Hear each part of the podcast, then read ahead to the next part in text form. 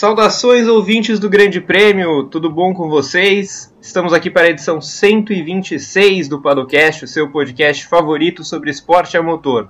Eu sou Gabriel Curti, sigo comandando a nossa gloriosa atração, hoje com Evelyn Guimarães e com Ana Paula Cerveira, que volta à nossa escalação. Na produção, Pedro Prada é quem assume, e eu espero que todos vocês aí do outro lado estejam bem. Vamos, antes de tudo, aos amigos da Central 3, os maiores especialistas do país nos podcasts. Ouçam o Padocast até o fim, depois pulem direto para o feed dos nossos parceiros. Os podcasts da Central 3, como este que vocês escutam agora, estão nos melhores agregadores de áudio do mercado. É só escolher o que você prefere e correr para abraço. Samba, política, futebol, história, enfim, não percam! O tema de hoje é um dos nossos favoritos, calendário. A grande notícia da semana passada na Fórmula 1 foi a divulgação do calendário recorde para 2022 com 23 etapas. E aquela sensação deliciosa de que o de 2023 deve ter ainda mais corridas. A gente aqui vai passar pelo calendário de várias formas: avaliação geral, retomada histórica para entender a formação dele, o que faz uma pista entrar ou sair quem foi injustiçado e muito mais. Para começar, é, vamos ao, ao, menos complexo dos assuntos envolvendo o calendário, começando com a Eve. Meninas, vocês gostaram do calendário da Fórmula 1 2022? Bom dia, Eve. Oi, Gá. Oi, Ana. Bem-vinda de volta. É, Pedro Prado, que está aí na produção, e a todos é, da Central 3 e aos nossos ouvintes aí. É, bom dia, boa tarde, boa noite, dependendo do, do momento que você esteja nos ouvindo. É, olha, eu não gostei, porque eu achei longo demais. Eu acho que é, tá, tá muito, tem muita, muita corrida, realmente. Assim, é, eu vou confessar que quando eu era mais nova e era super fã da Fórmula 1 e tal, é, achava que, tinha é, que eram poucas corridas, né? Ali 16, depois passou para para 18, 19. Nossa, mas tão poucas coisas. Agora que eu trabalho com isso, eu acho que é demais. acho que realmente é demais. E, mas assim, é, eu, eu acho que tem pistas interessantes no calendário, acho que tem pistas que precisam estar no calendário. É, e acho que outras pistas não tem sentido nenhum, né? Nem outros eventos não tem nenhum sentido de, de estar ali no calendário. É, ou é, por é, não, não ter nenhuma ligação com o esporte ou com nada relacionado a isso, é, ou por questões políticas mesmo. E, então, assim, acho que tem alguma. É, ele tá inchado demais e, e, tem coisas demais ali que é, realmente tá, tá exagerado o negócio. E eu, e eu vou recapitular aqui para justificar isso uma, uma declaração do Sebastian Vettel, né? Que é uma pessoa sensata demais. É um, é um fado sensato aí do grid da Fórmula 1. Mas, não, desculpa, não um, uni, um unicórnio, um né? Unicórnio, unicórnio. Exatamente. É, eu não resisti, perdão. É, que ele fala assim, que com tantas corridas deixa de ser também é algo especial, né? Aquela coisa que você espera para acontecer, que você fica naquela ansiedade e tudo mais, e falando muito tempo sobre isso e tal, e passar e corre o risco muito de ficar, né, de você criar uma banalidade ali é, em alguns momentos é, e que não, é, e, e sem justiça, né? Porque também é um campeonato belíssimo, é, é a, a Fórmula 1 é encantadora, fascinante de muitos pontos de vista e, e, com tanta corrida uma atrás da outra realmente perde um pouco do charme, perde um pouco dessa ansiedade, né, e tudo mais. Então nessa eu tô com o, o Sebastian Vettel aí, o nosso unicórnio. Não, eu, eu, eu queria dizer que eu concordo com, com você, Eve, e concordo com o unicórnio também, porque realmente, quando eu era mais novo, eu ficava me lamentando quando tinha aquele espaço de três semanas entre uma corrida e outra, ou quando a Fórmula 1 entrava de férias. É. Mas, mas, hoje a única vez que a gente sente falta da Fórmula 1 é nas férias, porque de resto. Não... Se tem duas semanas de folga, é muito. É muito, exatamente. Então, assim, e tem muito assunto ainda, né? Então, assim, você não consegue dar conta também de, de tudo que acontece. É, porque tá muito inchado, né? Tá muito inchado e tem coisas que são completamente dispensáveis, né? Vamos falar a verdade. Exato. E você, Ana, bom dia para você. Eu queria te ouvir. É, gostaste desse calendário levemente inchado? Oi, Gá, bom dia. Oi, Eve, Pepra, que está na produção. E um abraço a todo mundo que está nos ouvindo também. Prazer estar aqui de volta com vocês. E eu concordo muito com a Eve, com o nosso fado sensato, Sebastian Vettel. Eu não gostei desse calendário. É, eu prefiro um calendário mais enxuto, justamente pelo que o Vettel falou. Eu acho que dá mais emoção, eu acho que, sobretudo em uma temporada que a gente vê uma rivalidade crescendo, como a do a Mercedes e Red Bull voltando aí a batalhar, eu, eu acho que ter um calendário mais enxuto daria a cada fim de semana, aos poucos, aos poucos entre aspas, né? Mas aos fins de semana que nós tivéssemos de Fórmula 1, uma, algo mais especial, como o Vettel disse. E é muito diferente quando você está trabalhando, cobrindo, e quando também você é mais jovem, né? E fica também esperando, ah, o que, que eu vou fazer no fim de semana sem Fórmula 1? Mas trabalhando também é bem puxado, porque é muita coisa acontecendo. É, tem corrida quase todo fim de semana, muitas rodadas triplas, então é complicado mesmo. Você sabe que agora, né, um que, que, nós jovens, né, nós três jovens, estamos, estamos sendo vacinados, né, todo mundo é, tomando a segunda dose, coisa e tal eu já tenho amigos que vieram falar, né? Ah, fim de semana vai ser legal, assistir corrida, depois vou sair, eu que. Só que não, né? Você vai e eu vou trabalhar. Não vai acontecer. Sim, principalmente quando a dita corrida começa às 16 horas do nosso horário, né? Exato, né? Porque as pessoas, para quem está ouvindo o nosso podcast, é até interessante contar isso, porque algumas pessoas não fazem ideia de como funciona o nosso trabalho, né? Sim. Então, por exemplo, ah, não, mas a corrida acontece no final da tarde, por que, que você não, não sai de noite, né? O que, que, que você vai fazer depois? Então, a nossa, o nosso trabalho, a nossa escala, acaba muito longe da corrida. É. Porque tem todo o pós para fazer. Tem que fazer a classificação do campeonato, Sim. tem que fazer análise, tem que gravar vídeo, tem que ver o que cada um dos pilotos falou depois da prova, né? Então é, vai muito longe. Por isso que o GP de Austin é uma da, um dos o GP dos Estados Unidos é uma das provas de madrugada, nossa, é porque é, na verdade o, tra o trabalho, né, Gá, começa de, na bandeirada, né? A partir do momento que dá a bandeirada é, é que efetivamente é começa o nosso trabalho, né? Então, assim, Sim. aí não dá mesmo pra marcar nada, pra sair, né? É um plantão bem longo depois da, da corrida. Claro que a gente divide, né, e tudo mais, tem a, o pré-corrida ali, o pré-treino, pré-classificação, mas o grosso do negócio é quando acaba, né? Então, assim, esses GPs que são a, é, que tem horário à tarde, México, é, o Brasil também, né, pra gente, assim, uhum. então não é tão tarde, Sim. mas é à tarde. É, é sempre uma, uma doideira, bem como os que são de madrugada, né? Exatamente. Ô, ô, Ana, agora eu começo com você um segundo ponto aqui, né? Ainda antes da gente se aprofundar mais no calendário, mas é, nós vimos muitos pilotos reclamando é, de, de, estado físico, até de saúde mental, de tanta corrida uma seguida da outra. A gente viu equipes reclamando do inchaço do calendário, rodadas triplas, e é, isso vai continuar rolando. Né? 2022 vai ser mais um ano com rodada tripla, com um monte de corrida, com pouca folga no calendário. É, não tinha saída mesmo para a Fórmula 1? Olha, eu acho que de certa forma era inevitável, né? É um sonho antigo da Fórmula 1 ter um calendário tão inchado.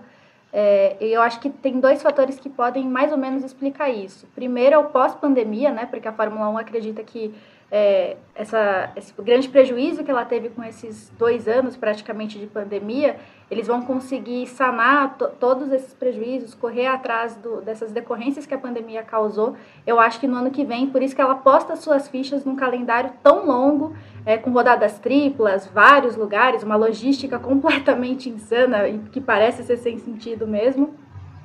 E eu acho que o outro fator é realmente a temporada de 2021 ser uma vitrine para os próximos anos. Então, essa rivalidade crescente entre Mercedes e Red Bull, é, eu acho que para os fãs, né, falando só dos fãs, é uma coisa que interessa, uma coisa que eles vão lucrar em cima disso. E a gente sabe que, no fim das contas, o que lucra mais é o que eles vão tentar, o que eles vão é, fazer mais, vão espremer até, até não sair quase nada. Então, eu acho que esse essa, esses dois fatores explicam um pouco esse inchaço do calendário, mas é uma verdade que a gente tem aí as equipes e os pilotos também reclamando muito sobre isso.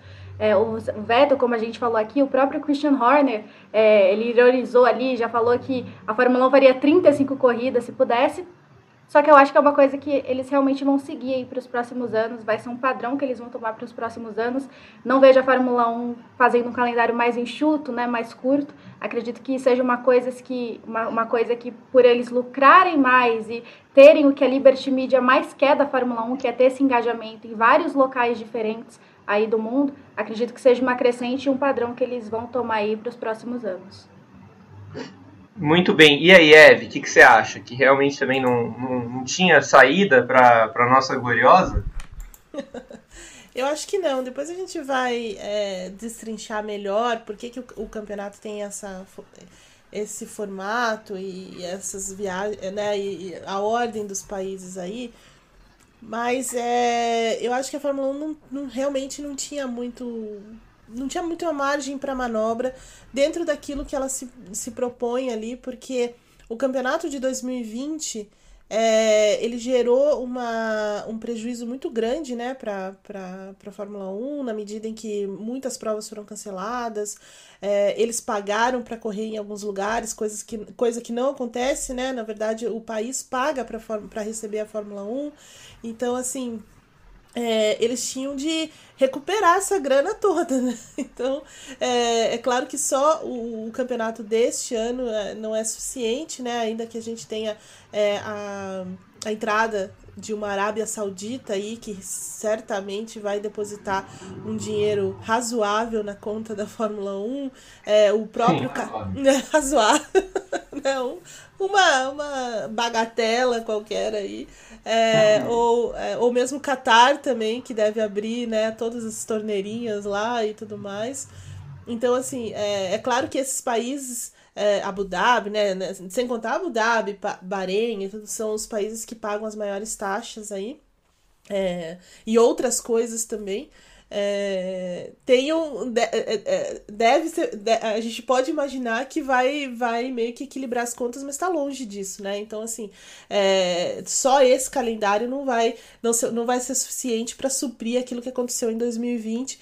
Então, assim, a Fórmula 1 também pensou nisso e, e, e um pouco desse inchaço tem a ver com a, com a grana, né? Com, com você fazer o negócio lucrar. Então, isso a gente vê na medida em que, por exemplo, é, Mônaco passa a pagar taxa para receber a Fórmula 1, né? Então, assim, isso não acontecia, porque é, tem toda uma. É, é, é, mais ou menos como acontece com a Ferrari, né? Que não paga. A Ferrari que recebe um bônus aí pela por estar no campeonato desde sempre. Mônaco tinha um pouco disso também. Então, assim, é, são a, a, as coisas dentro da Fórmula 1 estão mudando muito dentro dessa gestão Liberty Media que vem agora realmente colocando a sua identidade é, em cima do campeonato. Então tem um pouco de tudo isso.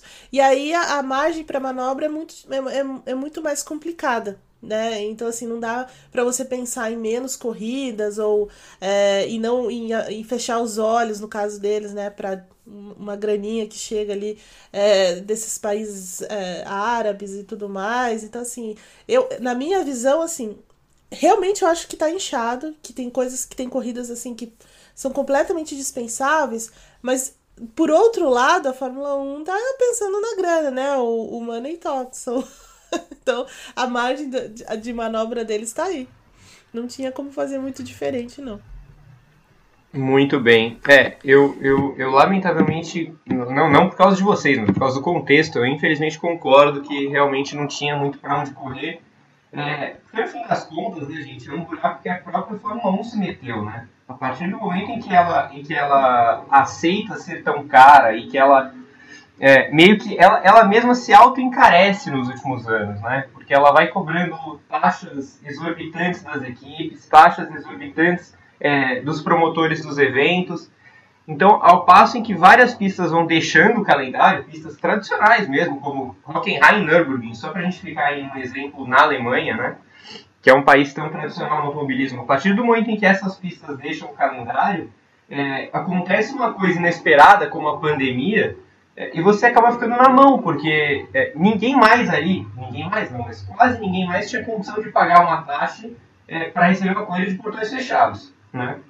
Então, foi, foi aquele momento em que a Fórmula 1 se viu obrigada a fazer com os outros o que os outros tinham que fazer com ela. Né? Exatamente. Então aí você tem, por exemplo, é, Portugal, Turquia, é, e outros países aí é, exigindo o seu direito de, de ter, a, a né, de, no momento em que foi necessário abrir a porta, então no, no, no momento seguinte também é, que é, é uma mão lavar a outra, né?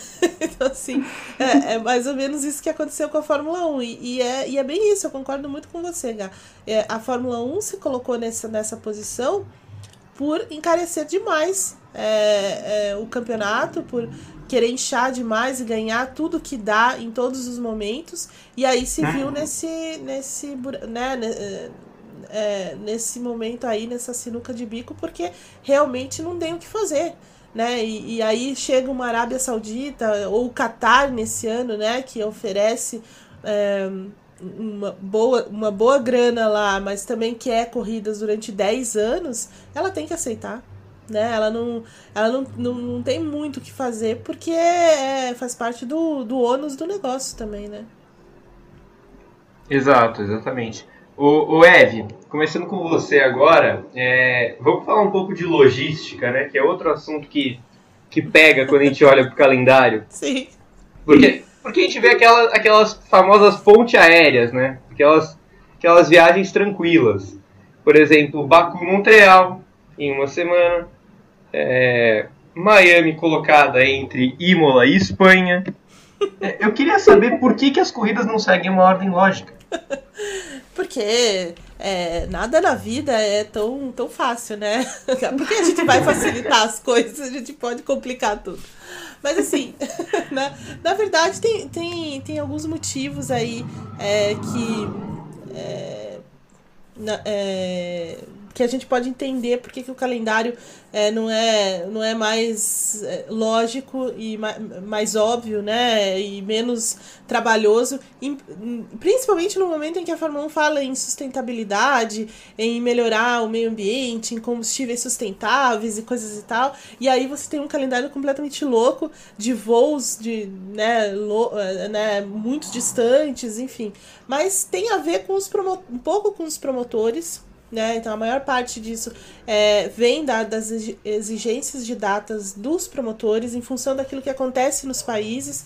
Né? Então você tem, por exemplo, Montreal. Montreal é um lugar que não pode acontecer fora do verão, né? Não dá para ter corrida fora do verão lá. Porque é frio demais. muito frio e, e, não tem como você você correr em outra data. É, aí você tem, por exemplo, é, o Miami, que, que tá num momento ali de, de. Eles querem aproveitar aquele início de primavera, logo tem as 500 milhas, então já fazer uma, um, né, um, um evento grande ali. É, você tem outros países também que evitam é, é, fazer, fazer a corrida muito longe de, de datas importantes. E tem a questão do clima também, né? Como é, é o caso de Montreal, mas, por exemplo, todas as provas na Europa, aproveitar o verão europeu, é, provas aqui no Brasil, por exemplo, né? É, é, melhor você ter uma corrida no final do ano do que no começo, embora eu adorasse a corrida no começo, mas no final do ano você tem feriados, né? você tem outras coisas e tal. Então, assim, são, são várias, várias é, para isso, né? Mas tudo recai nas, na, na exigência que o país faz de datas, né? Basicamente é isso, de acordo com aquilo que acontece dentro do país né? E se você está pagando para receber o negócio, é, você acaba tendo um peso grande na, é, na, em determinar a data, né? Então, por exemplo, Abu Dhabi paga rios de dinheiro, mesmo de petróleo, para ser a última corrida do ano, né? Então, assim, eles pagam muito dinheiro. E eu me lembro que teve uma, teve, é, teve uma época que o Brasil encerrava a temporada e o Brasil não pagava taxa, né? Por conta do, do, do acordo do Bernie Eccleston lá e tal, né? É, enfim, tem toda uma questão aí. E aí Abu Dhabi chegou e falou: não, peraí, né? Eu quero sediar a última prova, então vou. Aí o Bernecas falou: ah, claro, né? Vamos lá. sem problema. sem problema, sem problema.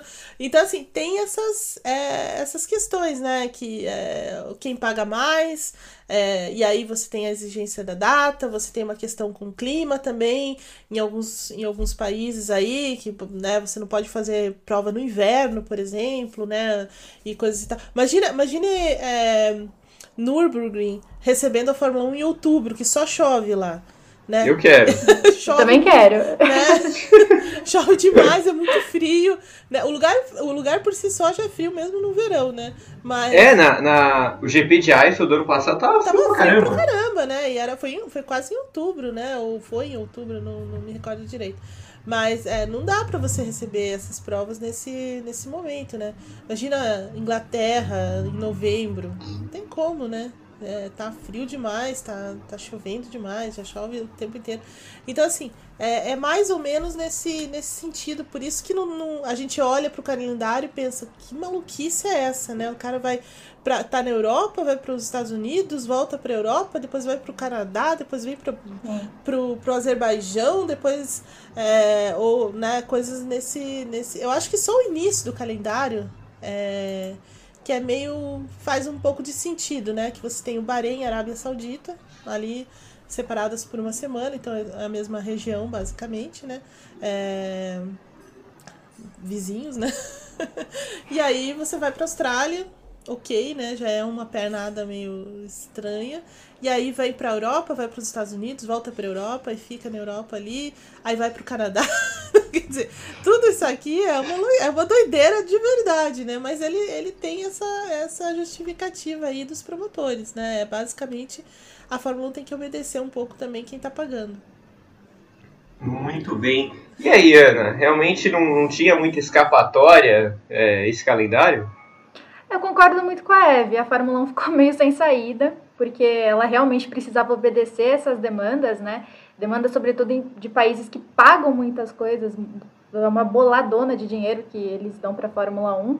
E, e, isso preocupa ainda mais o preparo físico e psicológico de todas as pessoas envolvidas nisso, né? Porque são viagens extremamente cansativas é, é, um calendário sem sentido que a gente fala aqui, mas tem todas as, essas questões climáticas, essas questões contratuais que eles têm, mas é, quem realmente deve sentir muito na pele são os, os pilotos, as equipes, que fazem essas trajetórias malucas aí, tem pouco tempo para ver as famílias, né? Pra, tem pouco tempo livre aí para viver mesmo, porque é um calendário extremamente maluco. Pois é. Pois é, pois é. É um calendário que, que te, te deixa viajando o tempo inteiro, né? Se você não está na corrida, você está com a equipe na fábrica para fazer uma escala. Então é, realmente o, o, período, o período enquanto você está trabalhando, você está fora, longe de casa, quase o tempo todo. O, sabe quando a Eve falou de Abu Dhabi chegando com um rio de dinheiro e, e pegando a final do Brasil? eu só consegui pensar em Fernando Alonso, né? Perdendo o terceiro título dele por causa dessa invenção. Exatamente, porque certamente se fosse Interlagos ele não teria é, ficado 600 voltas Sim. atrás do, do, do, do Petrov, né? Petrov, exatamente, exatamente isso. Mas eu culpo, ó, eu culpo a Ferrari né, naquilo. ah, sim. Eu culpo a Ferrari porque foi muito tosca, né? muito tosca. Sim. Só fazendo um parênteses Sim. aqui. Foi tosca é, demais. Agora, essa questão da logística e da, das viagens é o grande, é, assim, a, a, grande queixa das equipes, né? E dos pilotos, porque é muito tempo fora de casa mesmo, como, como o Gá falou, né? Então, todas, a, maior, a maior parte das equipes tem a sua sede na Inglaterra, então precisa voltar para a Inglaterra todo momento né? É, precisa voltar para casa e, e, fazer todo. É claro que os carros, os equipamentos, tudo andam aí de, em grandes aviões, navios e tudo mais. É, e é isso é tudo a Fórmula 1 que, que acaba sendo a responsável, mas o, o transporte né, da, dos mecânicos, engenheiros e tudo mais, é as equipes que precisam pensar nessa logística, né? Tanto que nesse, nesses dois, nesse ano, especialmente com rodadas triplas e tudo mais, as equipes acabaram também fazendo como a NASCAR, né? Ter outras, uma, uma equipe B ali para substituir o povo porque realmente é uma, é uma coisa muito insana e, e muito exaustiva, né, de você, porque é, eu não sei se, se, se todo mundo entende, sabe disso, mas assim, O pessoal que é mecânico também é o pessoal que vai, né? O pessoal que troca o pneu ali, que tá ali. Ele também é o pessoal que vai guardar as chaves, que vai guardar os pneus, que vai guardar os equipamentos, que vai colocar tudo nas caixinhas, que vai transportar tudo é, e colocar, né, dentro da, do, dos containers e tudo mais. É, e é o pessoal que chega primeiro e é o pessoal que sai por último, né? Então, assim é, é muito exaustivo, né? A galera que Sim. dorme pouco e trabalha muito ali. É, por isso até que a Fórmula 1 inventou aquela, aquele negócio do toque de recolher, né? Porque o negócio tava pegando mesmo, né? É, pois é. Não tem mais gente muito, mas é, é isso. É, o, o Eve, é, vamos lá então. A gente vai voltar ao passado agora para a gente entender como chegamos até este ponto de 23 corridas, de 19 continentes, é, tantos países, tantas corridas, perspectiva de cada vez mais e mais. Como que a gente chegou até aqui, hein? Pela perspectiva de que, nossa, esse é um campeonato mundial, né? Então tem que andar por todos os lugares. É, mas assim, sempre, ter, sempre houve essa, essa, esse pensamento da Fórmula 1 de, de ir para todos os lugares, né? até quando nos, nas nos primeiros anos né, de campeonato, ia para os Estados Unidos, por exemplo, né? Então, assim, você tem lá. É, que já era um passo grande, né? Saindo da Europa, e, enfim, levando, levando equipamentos e tudo mais. É, e aí, depois disso, você começa a expandir, né? Você vai, na década de 70, já, já vai para para África do Sul, já vai já viaja, já vai para o Japão, para Austrália, para, né, você vai expandir, mas assim, até o, o começo da década de 90 foi uma expansão lenta, né? Assim que você é, começa tem muitas provas na Europa, mas aí você faz uma perninha no Japão, faz uma perninha na Austrália, África do Sul, nos Estados Unidos, né? É, vem para o Brasil. Então, assim, são coisas mais lentas que, que o calendário vai sofrendo. E mais tarde, daí sob a, a, a, batuta mesmo do Bernie Eccleston, que sempre foi uma pessoa.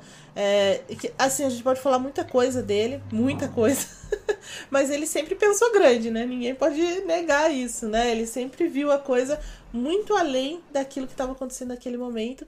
E ele foi o primeiro a ter essa sacada também de Oriente Médio e tudo mais, né? Mas antes disso, a Fórmula 1 vai para Malásia, desbrava esse é, esse novo território aí em 99 e depois mais adiante em 2004 Bahrein e aí por diante aí começa né também é, pensar em outras, é, em mais provas, né? Mais provas no mesmo país também. Enfim, depois tem uma época em que a gente tem duas corridas na, na Alemanha, né? É, alternando, mas duas corridas na Espanha ao mesmo tempo. É, tem GPs da Europa, né? Enfim. Então, assim, sempre, ele sempre teve essa visão de expandir muito o, o calendário é, por conta dos acordos que ele ia fazendo do que ia rendendo ali. Mas sem dúvida, é, a questão maior aí, o ponto maior foi quando chega no Oriente Médio, né? Em que você abre uma, uma porta ali é, das mais interessantes, né? Primeiro com Bahrein, depois é, Abu Dhabi, e agora nem se fala, né? Então, assim, é, o calendário ele, ele cresce de forma lenta, mas assim, muito. É, com, com pontos assim que ficam no calendário, né? Você não, é, não é uma coisa muito é, é, assim de recuo, né? Então ele vai vai expandindo. É claro que você tem você tem situações como Coreia do Sul, né? Opa! assim, fez parte dessa maluquice, desse cenário maluco do, do, do Bernie Eccleston, de, de fazer os tentáculos da Fórmula 1 chegar em todo lugar, é, mas não deu, né? Aquele lugar não dava, né? Era um, uma coisa totalmente fora da rota para ganhar dinheiro. E não, e não ficou é. pronta, né? É bom a gente e dizer. E não ficou pronta. Era um lugar, era uma cidade de portuária, sabe? Que uhum. não tinha nenhum apelo assim turístico nem nada disso. Então assim um, um erro. E claro o GP da Índia, né? Que também é, poderia ter, ter ficado se, se, se tivesse uma ligação maior ali, né? É, que não que não acabou não se é, assim, não se, né, não, não se consolidou, não, não teve jeito de, é, de ir para frente aquilo ali, apesar da Force India, né? e é. tudo mais. Mas, assim, não. É aquela coisa, né? A identificação é muito. É muito. Tem que ter algum tipo de identificação, né? E não tinha. E também os caras não queriam. É, desperdiçar tanto dinheiro, gastar tanto dinheiro com a Fórmula 1 assim, acho que me parece que foi uma coisa nesse sentido. Não é como a Arábia Saudita, por exemplo, que em tese não tem nada a ver, mas tem dinheiro ali para bancar o negócio, né? É. é mais ou menos isso. Né? Então teve algum, algumas umas coisas malucas, mas teve outros, por exemplo, que vingaram, né? Como Singapura. É. Corrida noturna, né? Uma coisa, né? Totalmente fora da, da. bem diferente do que se fazia e tal. Então tem essas. E, e, é assim que o calendário começa, né? Você tem essa perspectiva de campeonato mundial, de ir para todo lugar, e, e, ele vai até de forma lenta, mas bem gradual, né? Você vai, vai conseguindo ir para todos esses lugares aí. Hoje não tem algum lugar que a Fórmula 1 não possa ir, né? Pois é. É, o, o meu, meu calendário ideal tem Coreia do Sul, Índia, Vietnã. Ah, o Vietnã, né? Que desapareceu sem nunca ter sido, né? Sem nunca ter sido.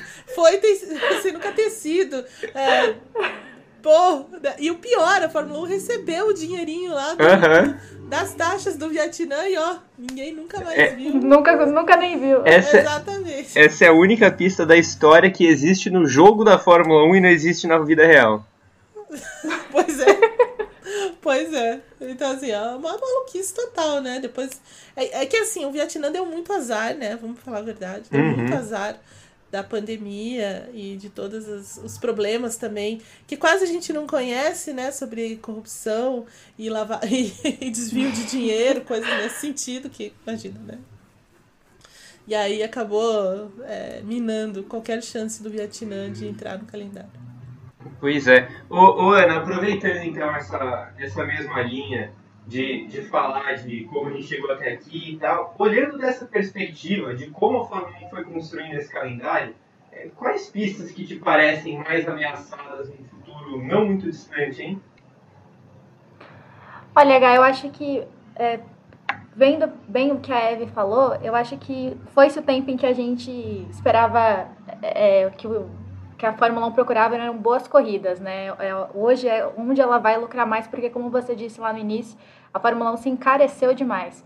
Então eu acho que as pistas que renderem menos lucro para a Fórmula 1 são as que estão mais é, ameaçadas de saírem da Fórmula 1. É, a gente vê muitas pistas clássicas aí pagando taxas, é, mas a gente também vê uma onda gigantesca do Oriente Médio chegando com todas as suas forças, né?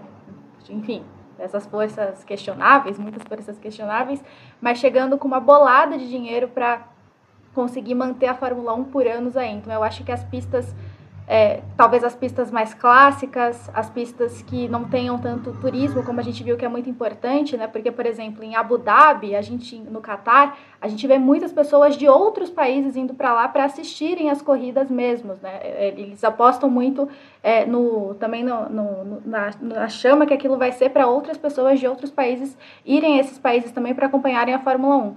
Então eu acho que pistas que não renderem tanto lucro para a Fórmula 1 são pistas que correm muito risco também aí no futuro de não estarem, não fazerem mais parte do calendário da Fórmula 1. Sim. E, vo e você, Eve, quais são as pistas que você enxerga? Porque, olha, pela descrição da Ana, a gente sempre coloca Interlagos nesse balaio, né? sempre, Exato. sempre. Exato. é, lamentavelmente, sempre. É, é tem, assim, eu acho que algumas pistas europeias é, para falar bem a verdade, são pistas que correm risco de, de cair fora do calendário, né? É, eu diria assim Espanha de repente que já já deu uma há alguns anos né tinha uma, uma questão ali com a Espanha a Catalunha não estava querendo pagar as taxas, estava achando que era tava muito caro e enfim, mas aí chegaram num, num acordo por conta do, do da pré-temporada. É, mas é um país assim que, que balança um pouco é, ali. É, então assim pode acontecer, como aconteceu com a Alemanha, por exemplo. O Brasil é um, é um caso também. É, eu, eu vi a Imola, assim, a, a, a Emília România, né, conseguiu permanecer no calendário muito em função também da, da saída da, da China, né? Embora a China tenha contrato e tal, e seja um lugar que a Fórmula 1 deseja voltar, né, pela, pela, pelo potencial financeiro aí, é, Imola também é um, é um lugar assim que pode, né, já caiu fora antes, pode cair fora de novo, por conta da grana, né? Por conta dessas taxas que são muito altas. É, enfim, e nem sempre você consegue esse lucro que eles querem aí, que foi o caso da Alemanha, basicamente, né? A Alemanha saiu do calendário por não, não conseguir ser é, financeiramente viável, né? Em função de taxas e tudo. A última corrida da Alemanha que teve lá foi bancada pela, pela Mercedes, porque a Mercedes queria comemorar lá os 125 anos lá de automobilismo, né? Então tem isso, então assim, tem essas, essas questões mais é, em que os caras são muito céticos, né, com relação a, a lucros e, e, tudo mais, e aí acaba caindo. E normalmente essas pistas são pistas europeias, né, onde você tem uma, uma onde eles têm uma visão um pouco diferente dessa, é, desse negócio, né, e, e tudo mais, né. Não é como a Arábia Saudita, por exemplo, que quer mostrar uma imagem de um país mais progressista e através do esporte, né, que é limpar um pouco a barra, uhum. tendo, né, tendo um, um, um, esporte é, tão elitizado também e, e, mundial como a Fórmula 1, enfim. É, ou nos Estados Unidos, em que eles estão realmente é, em que a Fórmula 1 está apostando no mercado americano, né? Mas Austin já também balançou um pouco, né? Porque Austin não tem o mesmo apelo do que, por exemplo, vai ter Miami pela localização, por, ser, por Miami ser muito diferente de Austin, né? Enfim, é, então você tem uma, uma questão ali. É, o Brasil tem essa questão financeira também, né? Que agora vai, vai ter que negociar taxas, vai ter que negociar uma série de coisas. É, então, assim, você. É, são essas pistas que, na minha visão, são. são é, podem balançar ali e, e, de repente cair fora do, do calendário para dar espaço para outras praças que, que querem, né? Que, que, que tem grana e querem pagar realmente ali para a Fórmula 1. Fazer, fazendo uma analogia para o futebol, porque eu sei que tem muito, muito fã nosso que assiste futebol, que acompanha, é como se times tradicionais estivessem saindo da primeira divisão para que novos ricos subissem. É, né? Então, a, a gente vê, por exemplo, no, no futebol brasileiro, dois exemplos muito, muito claros de times que são tradicionais e que estão com muitos problemas. A Eve, inclusive, torce para o Paraná Clube, né, Eve? É, pois é. O, o Paraná e o Santa Cruz caíram para a Série D em 2021, né? E, e aí a gente olha para as divisões é, de cima e tem um monte de times sem tradição alguma, mas que tem investimentos pesados. Então, pega o exemplo do Red Bull Bragantino, ou o exemplo do Cuiabá. É, enfim, são times que, que não têm tradição, mas que têm é, investidores é, pesados, uhum. né?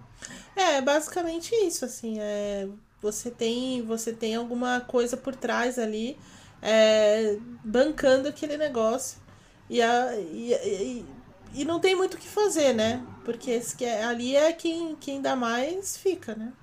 Que é o caso do, de Abu é. Dhabi ter sido colocada no, como, última, como última prova do ano, né? Como o Bahrein abriu o campeonato agora. Então, assim, tem, tem uhum. esse peso financeiro que é, que, é, que é muito alto também.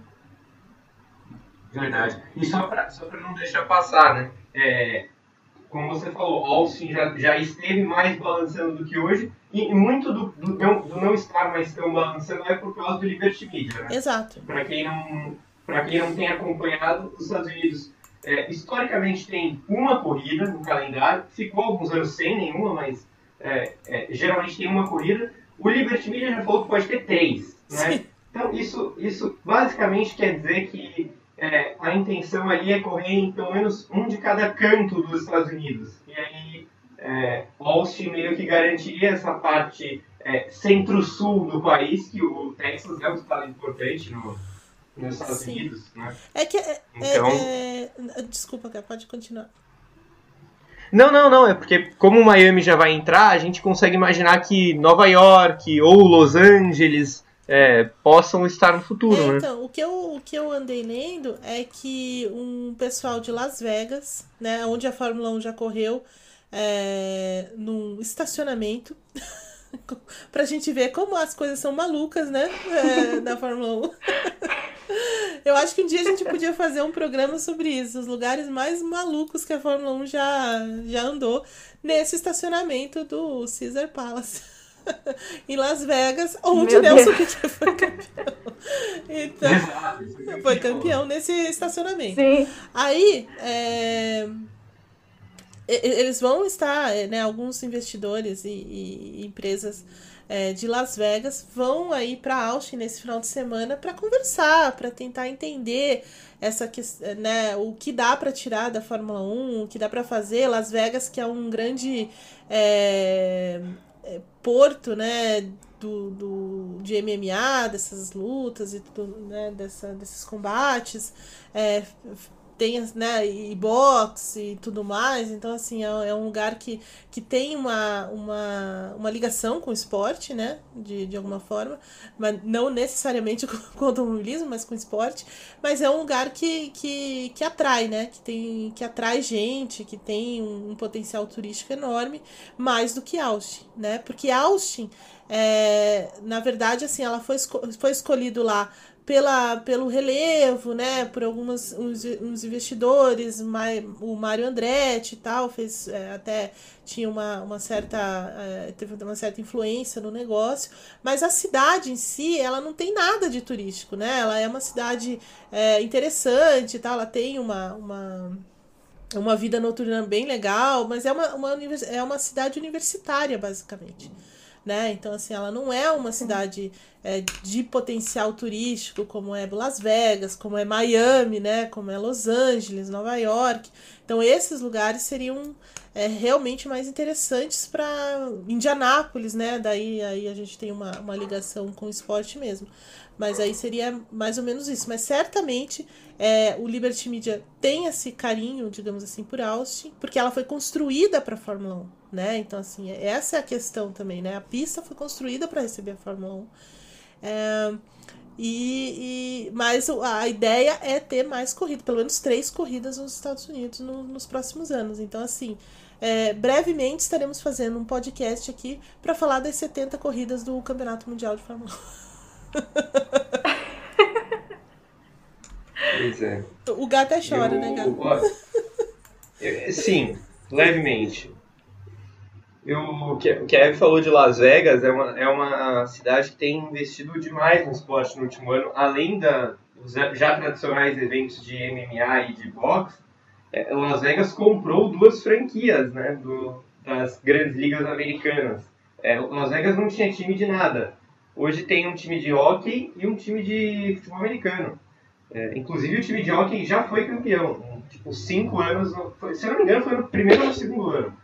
Então, é, tem investido pesado já na, nos esportes. O é, que mais? Olha, temos mais alguns assuntos aqui para a gente debater. Ana, é, eu sei que não é muito fácil a gente projetar, né? Mas como vocês falaram, o Christian Horner falou em 30 corridas em tom de brincadeira, né? Mas a gente já ouviu em tom mais sério 23, 25, 28. É, aonde que isso vai parar? A Fórmula 1 é, vai querer correr mais do que 23 corridas?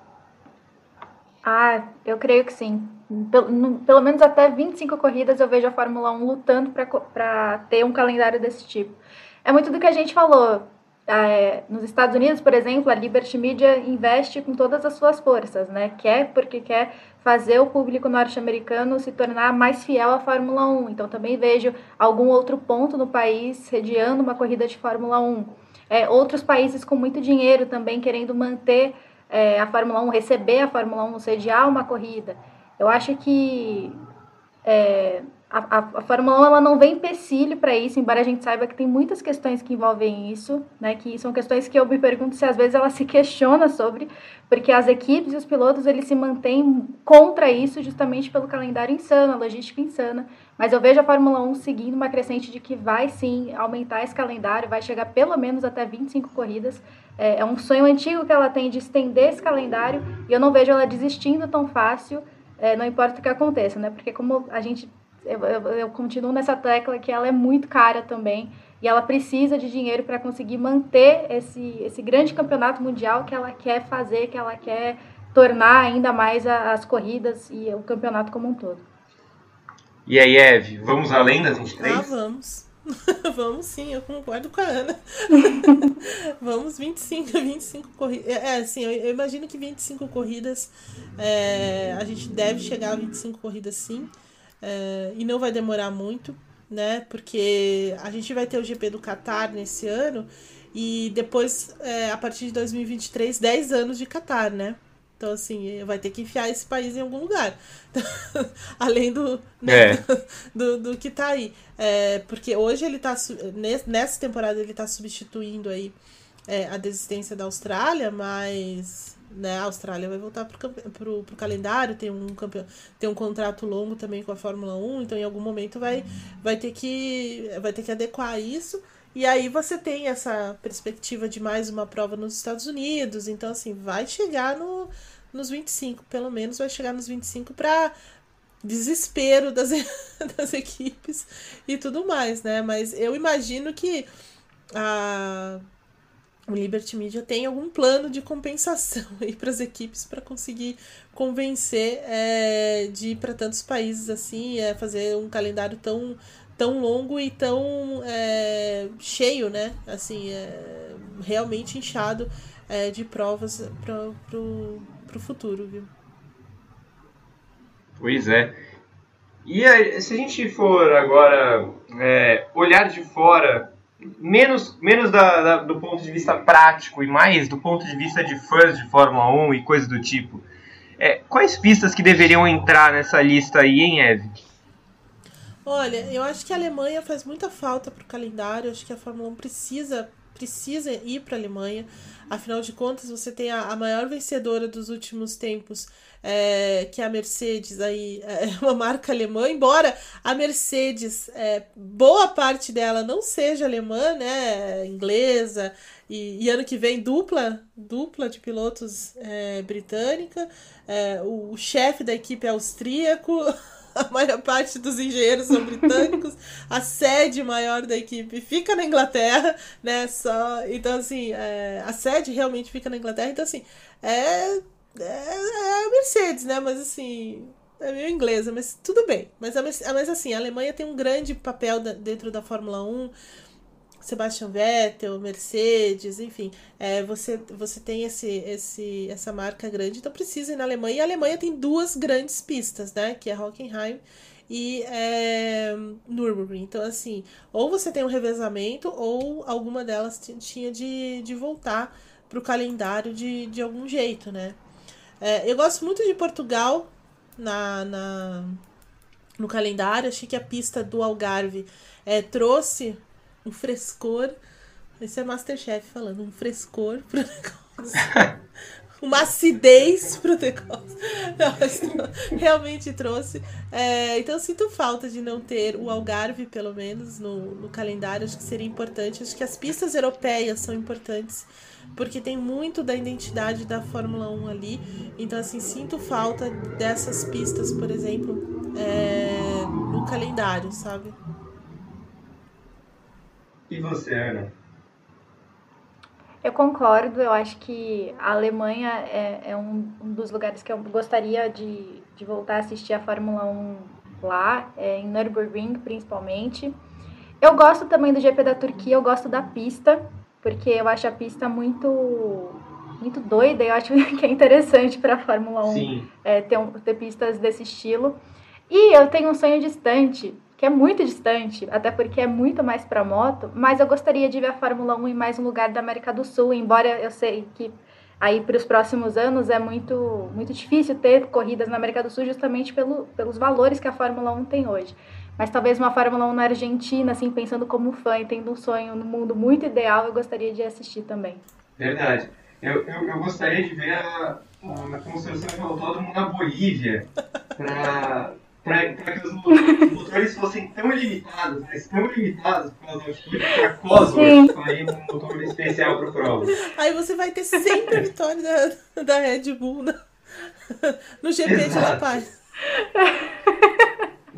É, mas, mas, seria. Realmente, a Ana lembrou uma coisa importante: a Argentina faz falta no calendário, verdade. É, ah, realmente poderiam é, ter um, ali em Buenos Aires, mesmo de já correu por muito tempo. É, o, o, autódromo de Termas é, é, ele, embora ele tenha sido feito para MotoGP, ele cabe à Fórmula 1 sem nenhum, sem nenhuma o, a pista, né? Sem nenhum grande problema. É. O lugar uhum. nem tanto. Exato. é um lugar perdido, isso é. eu posso falar. É um lugar é, que é muito longe dos centros, assim, não, não é o perdido, imagina, desculpa, não, é, não, é, não tem nada a ver, mas assim, é um, é um lugar em que é, que é difícil o acesso, digamos assim, né? Ele é, ele é bem no interior da Argentina, é, então assim, ele só por isso já torna a viagem mais cara, já torna mais, mais trabalhosa, digamos assim. Mas é uma pista que é, você ajustando a arquibancada e coisas nesse sentido, é, tranquilamente pode receber a Fórmula 1, assim, sem muito, sem muito problema, não. Mas é, é esbarra nas taxas, sim, né? Nessa questão se, aí só tendo um patrocinador muito forte mesmo para bancar é, a Fórmula 1. Mas seria muito, muito legal se a Argentina voltasse a receber a Fórmula 1. Seria. Ana, e para sair desse calendário? De novo, deixando de lado aspectos financeiros, você pode escolher o que você quiser. Ai, que bom, porque eu tiraria todas do Oriente Médio. Não, mas a Arábia Saudita, é, eu acho que era que eu mais minaria, assim, porque tem muitas questões sociais que a gente é, tem e é, é, muito complicado, porque a gente sabe que o dinheiro manda em tudo, mas numa, numa visão de fã mesmo, eu tiraria a da Arábia Saudita, tiraria de Abu Dhabi também, porque eu acho a corrida em Abu Dhabi muito sem graça. Talvez nesse, nesse ano a gente tenha até mais uma emoção, né, pela, pelo campeonato que se dá esse ano, mas também não, não gosto de Abu Dhabi. E eu tinha minhas dúvidas também em relação à Hungria, mas esse ano a gente teve uma loucura na corrida, então eu gostei de ver e vou dar mais uma chance. Acho, acho bom, Ana, porque se você falasse para tirar a Hungria, talvez o seu próximo convite no podcast demorasse. Né? Porque, ah, é? É, você, você, está falando, você está falando com a torcida, com a torcida organizada húngaro Minha nossa, onde eu fui me meter? Você não sabia disso, né, Ana? Não, eu falei assim na boa. É, não, eu, é. eu, também me surpreendi quando eu soube, embora eu concorde, eu, eu, eu goste muito da Hungria. Eu me surpreendi um pouco com, com a torcida aí.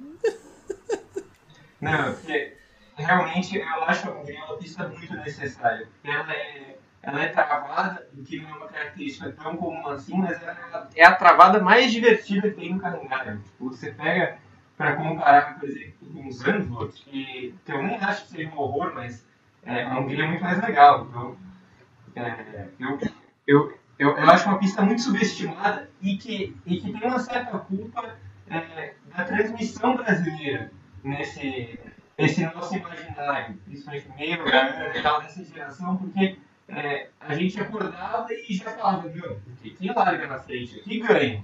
É uma pista que não dá pra passar. Exatamente, Né? Exatamente. Mas, mas se, a gente, é. se, a gente, pega o histórico dos últimos 10 anos, inclusive foi algo que eu e Gabriel Carvalho falamos no Paddock GP, acho que duas semanas atrás. Se você pega o histórico recente, eu tenho certeza que a Hungria deu mais corrida boa do que a Bélgica que é considerada a melhor pista do mundo. É verdade. É que a Bélgica é a mesma coisa é. que aconteceu na Holanda, né? Então, assim, é uma boa pista para quem está correndo nela. Não é. para quem está assistindo a corrida, talvez. Né? É um bom ponto. E você, quais pistas você gostaria de limar no calendário? A, a, primeira que eu limaria seria a Arábia Saudita. Nem correu lá, eu sei, nem. nem... Eu gostei da, da resposta de vocês, porque era isso que eu queria. Essa é a primeira que eu chutaria com gosto. É, além de, de, das questões que a Ana lembrou e tal, é, não faz nenhum sentido a, a, pista. E essa pista, esse traçado que eles colocaram aí também, olha enfim, eu posso até queimar minha língua mais tarde sobre o traçado, mas sobre o, a etapa, sem, sem nenhum sentido realmente. É, tiraria. Abu Dhabi também é outra pista que não dá. Também, também sairia.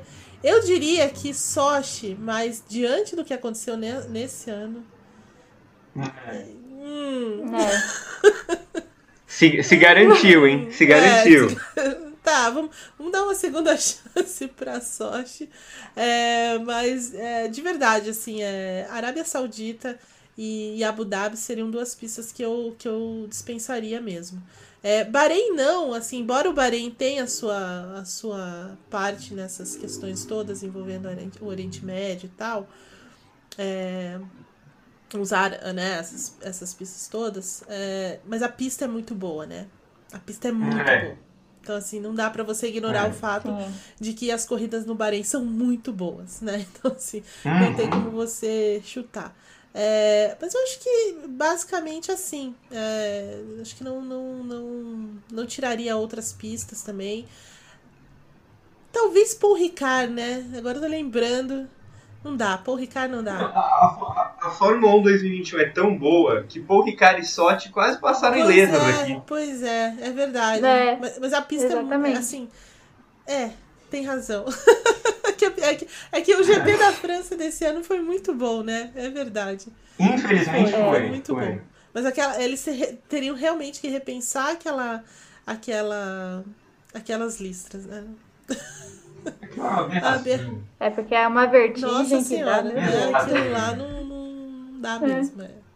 Mas é isso, assim. Exatamente. Eu fico, eu fico imaginando pilotar naquilo. É, se você, se você olha pro lado, eu acho que você bate o carro. Sim. Porque você começa a se perder ali na confusão da hipnose.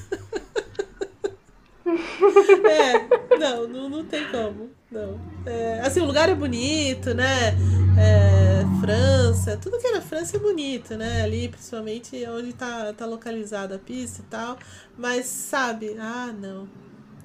Tem outras pistas na, na França que talvez pudessem é, gerar corridas legais, né? Não sei. A Fórmula 1 devia correr, e, ou pelo menos uma vez em Le Mans, né? É, Sim, fazer uma etapa lá e tal. Mas é, concordo. é isso, assim. Eu gosto muito da Hungria, viu, Ana? Também. Também sou fã da Hungria. também acho que. Falei com o É, fã-clube aqui desculpa. da Hungria. Uma das minhas maiores aventuras em coberturas em loco foi na Hungria, entendeu? Então, assim, eu tenho, eu tenho um carinho muito especial pela Hungria por causa disso. Também é uma, é, é uma memória afetiva, viu, Ana? Não entendo, Eve.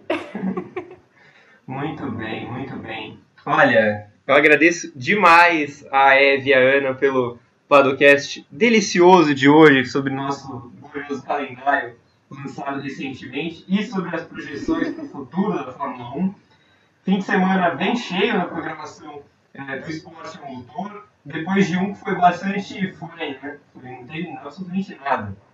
Mas a dica para vocês continua a mesma. Acompanhe o noticiário do Grande Prêmio, a GPTV, onde teremos a programação em vídeo é, lotada, né? Briefing, um monte de briefing. Tem GP às 10, tem é, quadro de GP, enfim.